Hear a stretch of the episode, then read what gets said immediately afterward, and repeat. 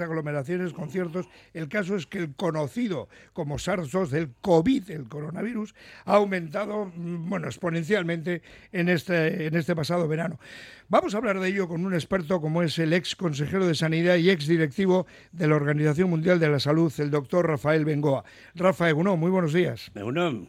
Egunon, Egunon todos. ¿Qué tal?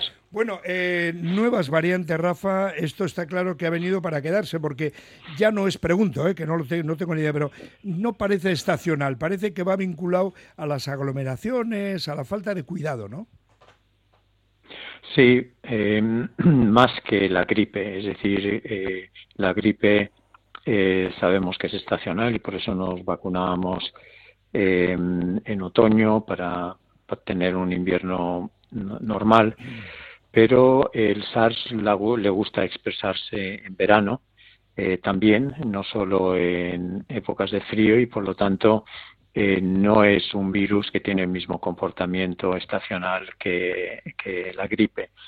Eh, además, tiende a hacer más subvariantes más rápidamente, aunque estamos teniendo suerte de que esas subvariantes eh, son, eh, digamos, benignas comparadas, obviamente, a algunas de que hubo al principio y, por lo tanto, estamos además eh, mucho mejor protegidos gracias a las vacunas y las infecciones que ha tenido todo el mundo. Entonces, las cosas en general están siendo controladas. el otro día me comentaba alguien, Rafa, ya sabes que esto todo el mundo sabe de, todo. si, si has pasado el COVID, ya te vale como una vacuna. Si has pasado el COVID recientemente, ¿debes vacunarte?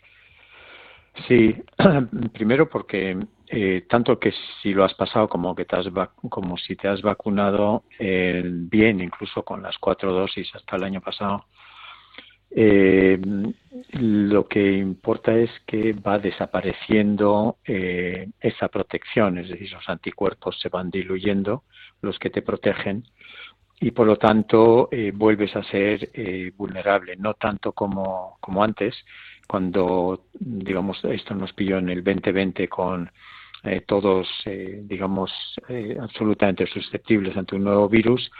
Ahora ya hemos hecho diferentes, obviamente, etapas de defensa contra ellos, pero lo que importa es, sobre todo aquellas personas vulnerables por múltiples razones, eh, volver a vacunarse para volver a, digamos, a educar el sistema, tu cuerpo a, recrear eh, las defensas que necesitan, eh, que necesitas para protegerte. Rafa, y volver a la mascarilla, y si es que sí, ¿en qué casos? Pues yo creo que en los hospitales, en algunas partes donde hay mucha gente vulnerable, en, oncología, por ejemplo, se van a seguir usando.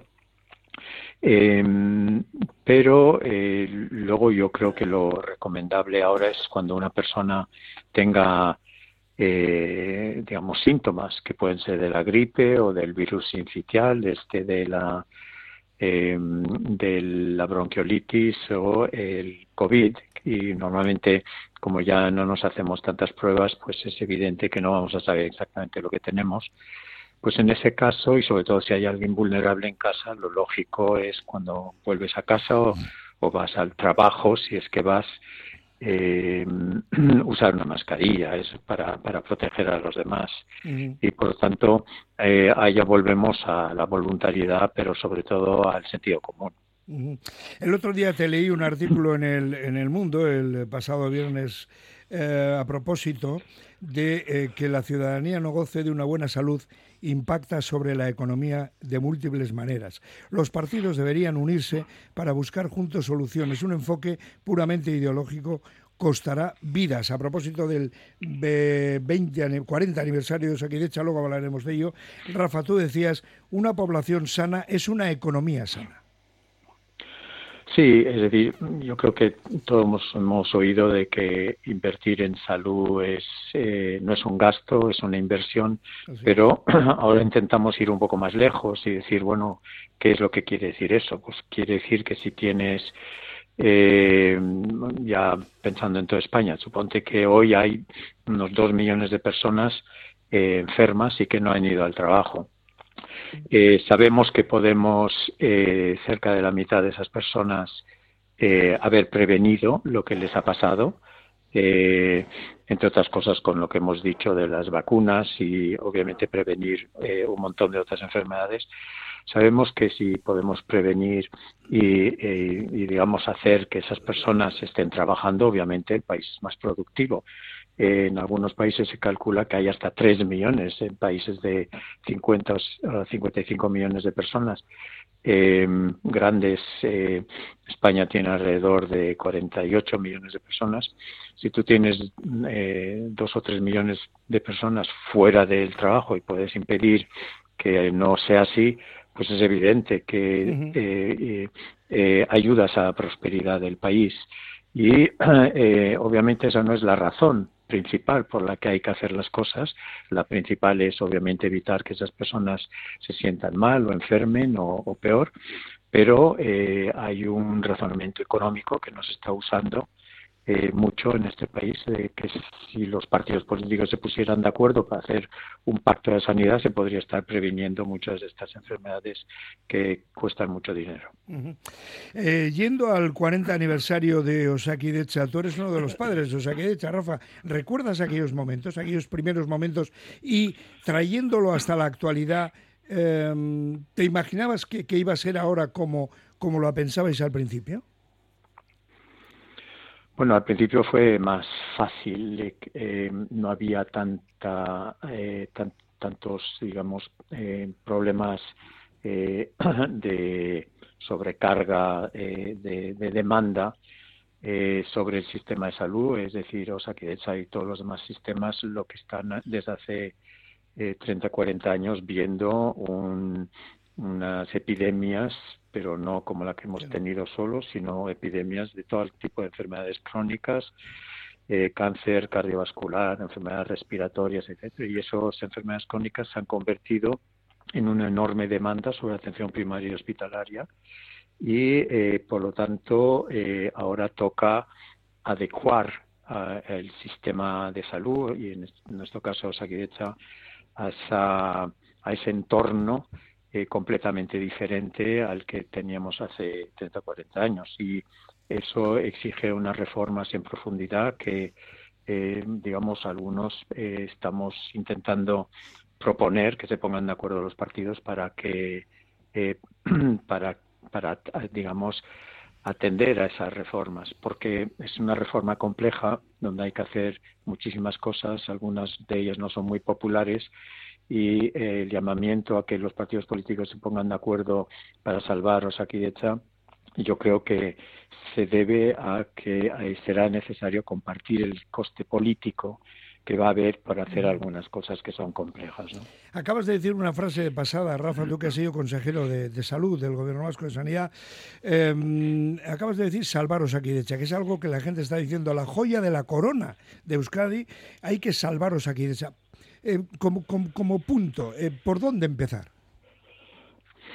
Bueno, hay que hacer, primero no hay una varita mágica, sino que hay que hacer un cambio organizativo muy, muy importante, pero el más importante es este movimiento hacia la prevención que comentaba, eh, por las razones que hemos comentado antes, pero es un movimiento en que sabemos que digamos, un 60% de los cánceres eh, se pueden evitar, pero obviamente hay que hacer cosas eh, muy, muy fuertes, como la que ya se hizo con el tabaco, eh, pero ahora es evidente que tenemos que hacer muchas cosas con la polución, que tenemos que hacer muchas cosas con las distintas, digamos, eh, ataques eh, medioambientales que tenemos y que están provocando numerosas enfermedades respiratorias, cardíacas, etcétera. Y ese movimiento hacia la prevención es, eh, es complejo. Eh, no tiene tanto que ver con cómo se atiende directamente en Osakidecha, sino que es todo lo que se debería de estar haciendo antes. Por ejemplo, yo creo que en Euskadi se está haciendo eh, muy bien lo que es, por ejemplo, el control del cáncer de cuello cervical, el control del cáncer de mama, el control del de, cáncer de colon, etcétera, ya desde hace años y tenemos buenos resultados. Pero eso hay que ir extendiéndolo eh, a todo tipo de enfermedades y para eso te hace falta un modelo organizativo que esté eh, monitorizando mucho mejor eh, la gente en casa, eh, estando en contacto con ellos, a ver cómo van sus enfermedades, su diabetes, su enfermedad respiratoria, lo que fuera, para que no tengan que un día, cuando ya empeoran, acudir al hospital e ingresar en una cama. Y por lo tanto, hacer todo este modelo preventivo y mucho más proactivo eh, nos permite no solo un ahorro, sino obviamente mm. ayudar a las personas a controlar sus enfermedades. Entonces hay que hacer muchas cosas eh, y de ahí la complejidad técnica y es la que toca hacer ahora. La última por el momento, Rafael Bengoa, volviendo a la génesis, al SARS-2, al COVID. ¿Qué cabe esperar de este otoño-invierno y si hay alguna preocupación en concreto, eh, cuál sería? Bueno, nos tenemos que esperar eh, lo que se está llamando la tripledemia, es decir, eh, la bronquiolitis, el, virus del COVID y el virus de, de la gripe. Em, para los tres eh, hay una, una vacuna y las personas deben de saber, sobre todo aquellas personas con, que son vulnerables, y mayores de 65 años, eh, embarazadas, etcétera, que conviene em, vacunarse. Em, porque em, recordando obviamente siempre que eh, no necesariamente eh, impida la infección, pero sí va a impedir que te enfermes mal y que ocupes una cama o que acabes en una UCI.